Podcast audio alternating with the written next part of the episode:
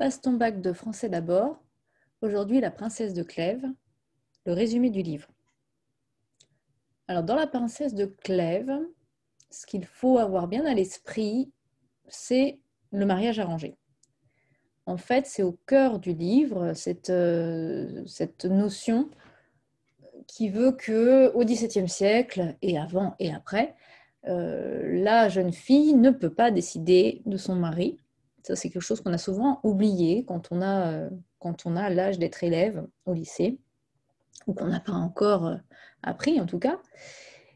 Et donc, bah, à votre place, les gens de cette époque ne pouvaient pas décider de qui ils allaient épouser.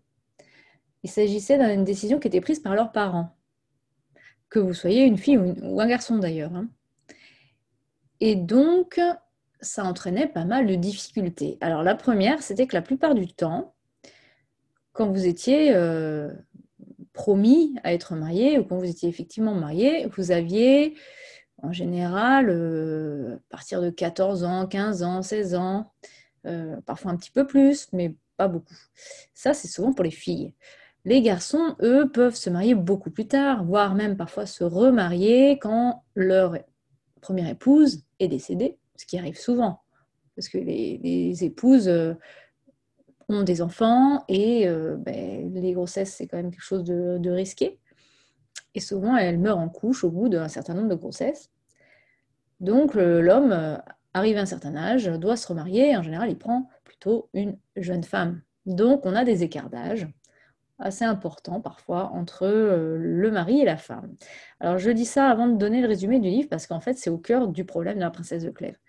Quel est le programme de la princesse de Clèves? Quel est le résumé de cette œuvre? On a d'un côté une toute jeune femme qui s'appelle donc Mademoiselle Le Chartre au début, qui euh, a environ 15 ans et dont la mère essaye d'arranger le mariage cette jeune fille n'est pas encore parue à la cour, pour reprendre les termes du livre, c'est-à-dire qu'elle n'est pas n'a pas encore euh, été présentée au roi et à l'ensemble des personnes qui gravitent autour du roi, la reine, le dauphin, euh, la femme du dauphin, les hum, courtisans, c'est-à-dire les nobles qui, entourent euh, la famille royale. Hum, donc tous ces gens-là font partie d'une petite société, en fait, la cour, qui séjourne au, château. Alors, il y en a plusieurs à l'époque, hein, parce que c'est une histoire qui se passe à la Renaissance. Et on est sous le règne de Henri II, qui est le fils de François Ier. François Ier, c'est le roi euh, peut-être le plus célèbre de la Renaissance. C'est celui qui a fait construire beaucoup de châteaux ou rénover pas mal de châteaux. C'est celui qui a ramené Léonard de Vinci en France, qui a fait des guerres en Italie. Euh, et donc, son fils, Henri II, c'est le roi qui est en poste, pour dire ça comme ça, euh, qui règne au moment de la princesse de Clèves, moment de. Donc c'est la cour de Henri II qui est concernée ici par, euh, par l'histoire.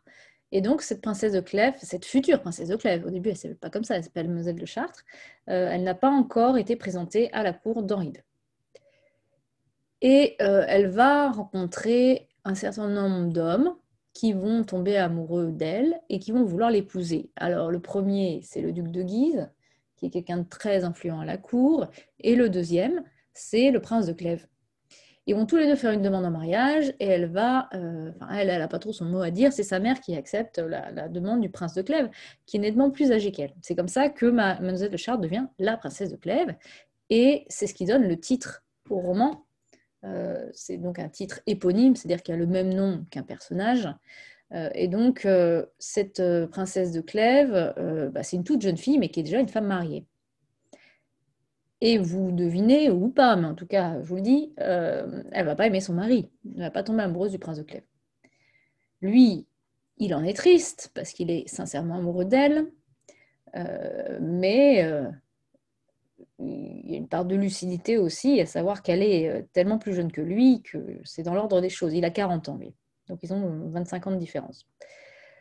Elle va finir par être présentée à la cour et puis lors d'un bal, elle va rencontrer, dans des, circonstances un peu particulières, mais ça je vous renvoie à l'explication de texte numéro 1 pour comprendre, elle va rencontrer le duc de Nemours, qui est le jeune homme le plus en vue de la cour, que toutes les femmes s'arrachent.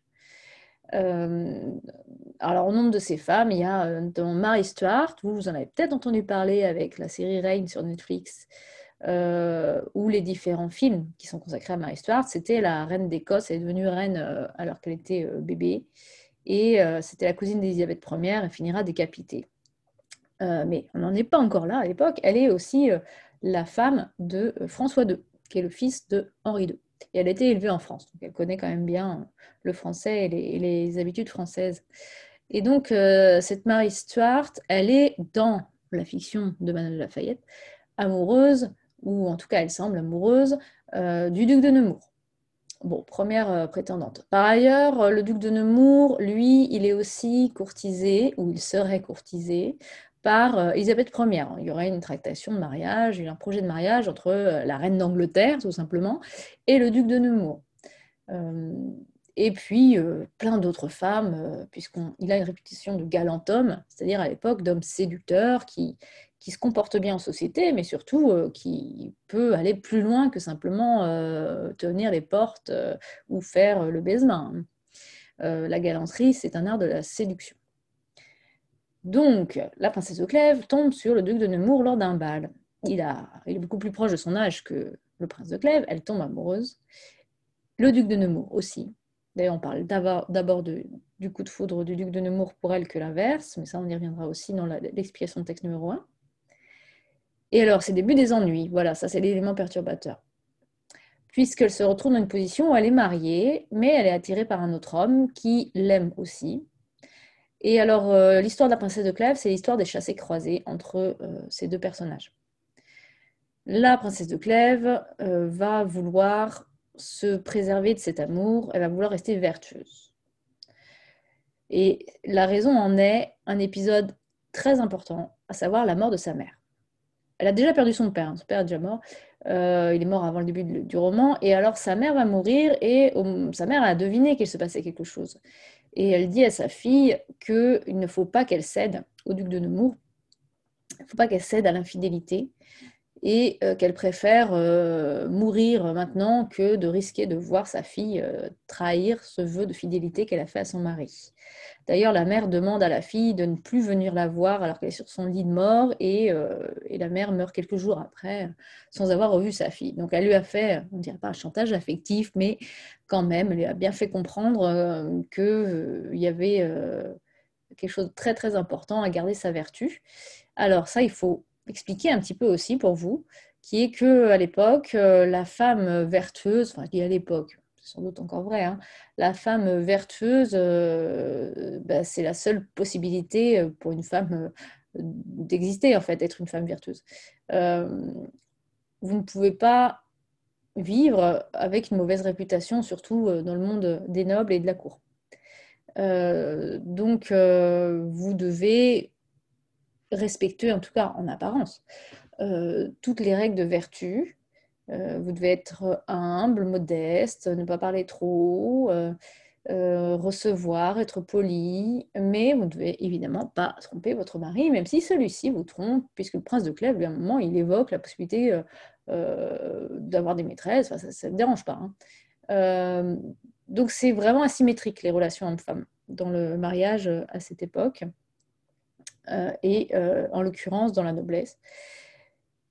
Et alors, ce qui va se passer, c'est qu'une fois que sa mère est morte, la princesse de Clèves va encore plus être convaincue qu'il faut résister au duc de Nemours. Elle va le fuir, elle va refuser d'aller à la cour pour éviter de le croiser, puisqu'à chaque fois, ça la, tourmente.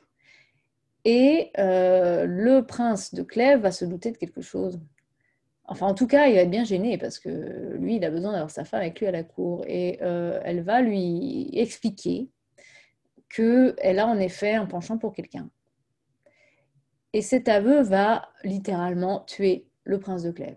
Alors là, je vous fais les choses un peu rapidement. C'est-à-dire qu'il manque des épisodes. Hein. Il manque l'épisode de la lettre, il manque l'épisode du portrait. Euh, donc vous pourrez enrichir euh, euh, ça par votre lecture personnelle, mais ce qui est important dans la, le fil narratif pur, c'est cette, cette découverte par la princesse de Clèves, enfin par le prince de Clèves plutôt, que sa femme en aime un autre. Et il meurt de chagrin d'amour, en fait, de jalousie. Et alors, une fois qu'il est mort, on est tenté de se dire, c'est fini, elle est libre, elle peut épouser le duc de Nemours, d'autant qu'il il le lui demande. Il la demande en mariage.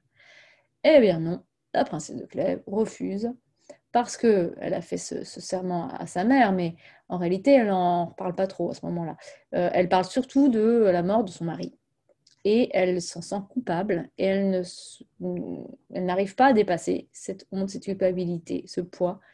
Et elle refuse le duc de Nemours en lui disant d'une part qu'elle elle craint qu'il devienne, enfin qu'il soit infidèle, qu'il lui soit infidèle, euh, et elle craint aussi le, souvenir, un peu comme un fantôme, du, prince de Clèves qui viendrait la hanter et qui lui rappellerait à quel point lui l'aimait vraiment, alors que le duc de Nemours, non.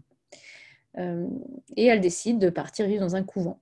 Voilà pour l'histoire de la princesse de Clèves, pour ces grandes, grandes lignes. Donc c'est une histoire d'amour, une histoire qui finit mal, et une histoire de fidélité et de trahison.